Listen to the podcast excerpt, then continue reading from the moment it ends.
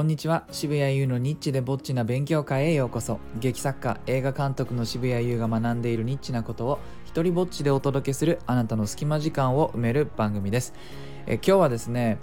あの雑談会のタイトルの付け方を教えてくださいというお願いのような回をやってみようかと思います。実はですねあのナンバー144であの雑談に挑戦してみるという回をやったんですね。そしたらこれが僕の予想をかなり裏切る形ですね。再生回数視聴回数が多かったんですよ。僕この番組ではですねこう結構、まあ、命がけといったら大げさですがかなり頑張ってちょっとは役に立つことを話そうというふうにね意識して1回目からもうねナンバー1から何かしら自分が学んだことを語ろうと。ね私なんぞがそのねお笑い芸人でも何でもないですよ。お話をすることで、えー、生計を立てている人間ではない。からせめて人のお役に立とうというような腰の低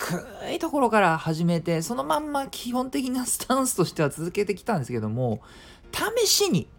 ね、2年目に突入して2年半も経とうというところで、2年半は経ってないですね。えー、1年と4ヶ月というところで、まあ、雑談たまには初めてやってみようかとやってみたところ、反響が良かった。ショック逆にショック俺捨て替えかとすら思っていたのになんかこう反応もいいしコメントも多いし要するにあれよね多分僕がすごい作り込んだなんかあのありありがたい話かなんか知らないですけども頑張って作り込んだ話はコメントするあの隙がないんでしょうね。というのがまあちょっと現状の推理でございまして。だけども雑談っていうとなんとなくいろんなトピックに触れるからこう反応もしやすいのかコメントも多かったりして。いやでもね僕が思う雑談というのはですよ。雑談でやっていくにはもう話のプロじゃないとと思うわけですよ。ね、中身がないってことじゃないですか雑談って。で中身が大したことないってことはじゃどこで価値をつけなくちゃならないかというと話し方ですよね。つまり What ではなく How の方で戦わなくてはならない。これ雑談の方がよりハードルが高いとすら僕は思っていたわけです。いや思っています今でも。ところがいやなんか別に頑張ってその役に立たなくてもいいのであれば雑談会というのをもうちょっと増やしていこうかななんていうふうにも思うわけですね反応がいいならば。ってなわけでもうでもそれってこう毎回じゃ雑談に挑戦してみる23とかってやっていくのもなんかなと思って。なのでね、もうちょっとこういう風な回に対してタイトルの付け方を知っているスタンド FM 界隈の猛者がね、えー、いたらちょっとコメントなどで教えてもらえたらなと思っております。でですね、あの、じゃあ雑談っぽく、最近気になっていることみたいなね、もうしゃべくりセブンの上田さんとかが振ってくれそうなトピックでいきたいと思うんですけれども、気になってるのがですね、あの、ネットの、まあ、Facebook とか Twitter とか、あとは記事とかもそうですね、読んでると、まあ、広告が大抵どこかに出てきますよね。広告出るのはしゃあないですよ。それだって無料で提供されているものだから、広告こっち見なきゃでしょ。ところがその最近インターネットって賢くなってきて、えー、アプリ同士で情報を共有するようになったりとかネットの方の何かしらのことはビッグデータとか呼ばれてるらしいですけどもそこら辺僕詳しくないんで知りませんが僕の、えー、興味のありそうなものっていうのを、まあ、学習してですね何かを買った履歴とか、えー、こういうものをどうやら欲しいとこの人は思っている渋谷さんはどうやら次靴を買おうと思っているらしいみたいなことを、えー、僕の検索履歴みたいなところからデータをこうつなぎ合わせてですね靴をおすすめしたりあのしてくるわけですよ。つまり僕の年齢とか住んでる地域とかっていうことだけじゃなくて僕のそのネット上での行動をバックグラウンドにいろいろとおすすめしてくるわけですね。でねこれがねなんか賢いような賢くないようなあたりが気になってておドンピシャだなと思う時もあればあのもう買ったのに例えば靴。あの靴ってそんなに変わんでしょ。その俺なんかは1足買ったら平気で2年とか履くわけですよ。なんか痛いとかあのねえ、と外反母趾が当たるとかかかとが痛いとかじゃない限りはまあ買ったら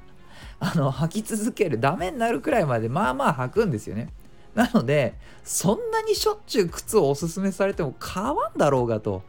そこら辺つまり何を何をしてるかは、えー、こうネット側の方は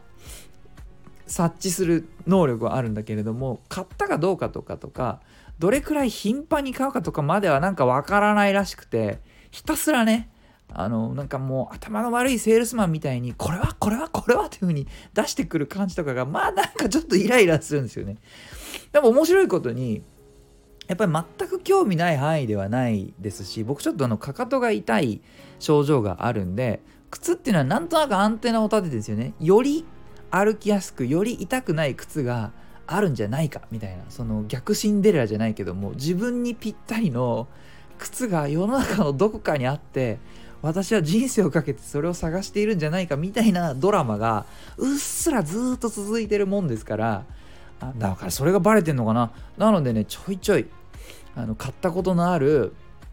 え、メーカーさんの靴が Facebook なんか見てるとあの他をねっていうねあのメーカーさんのやつなんかをさって進めてくるんですよ。そうするとねやっぱ見ちゃうんですよ。もうクリックはしないみたいな意地で。意地でいやおめまたかよと。Facebook またやってくれたなと。俺絶対クリックしねえかなっつってだけどその画面を多分見てる時間が止まるんでしょうね指がこう Facebook のその広告が出てきた時に自分がいつもだったらスクロールするのがそこで止まるっていうのももしかしたらネットの方は、おお前今見てるな。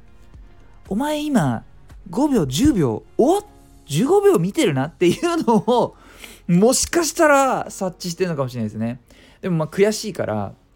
絶対クリックはしないで、その名前を覚えて、後で自分で検索するんですけど、なんかそ そういう意味のない戦いをあのネットの広告と繰り広げてて、それとかですね、あのー最近その iPad mini を最近でもないな1月ぐらいに買ったんですね。その映画を移動中にも見られるようにと思ってそのツールとして買ったんです。で iPad のその守るためのケース。これをねあのいろいろ悩みながらまあちょっと最初にこう結構いろいろと検索して調べたりしてたわけです。そうするとまあいろんな YouTuber さんとかこれがおすすめのケースだとかこれが最強のケースだとか夢のケースだとかって言ってねいろいろこういろんな方角から進めてくるわけです。それが軽さなのか、えー、それがそのすぐに立ち上げてメモを取るような人には合っているのがこれだよとか。そのえ動画を見る時にスタンドがついていて、えスタンドが簡単に取り付けられるケースはこれだよとかっていうようなもういろんなのがあるわけですね。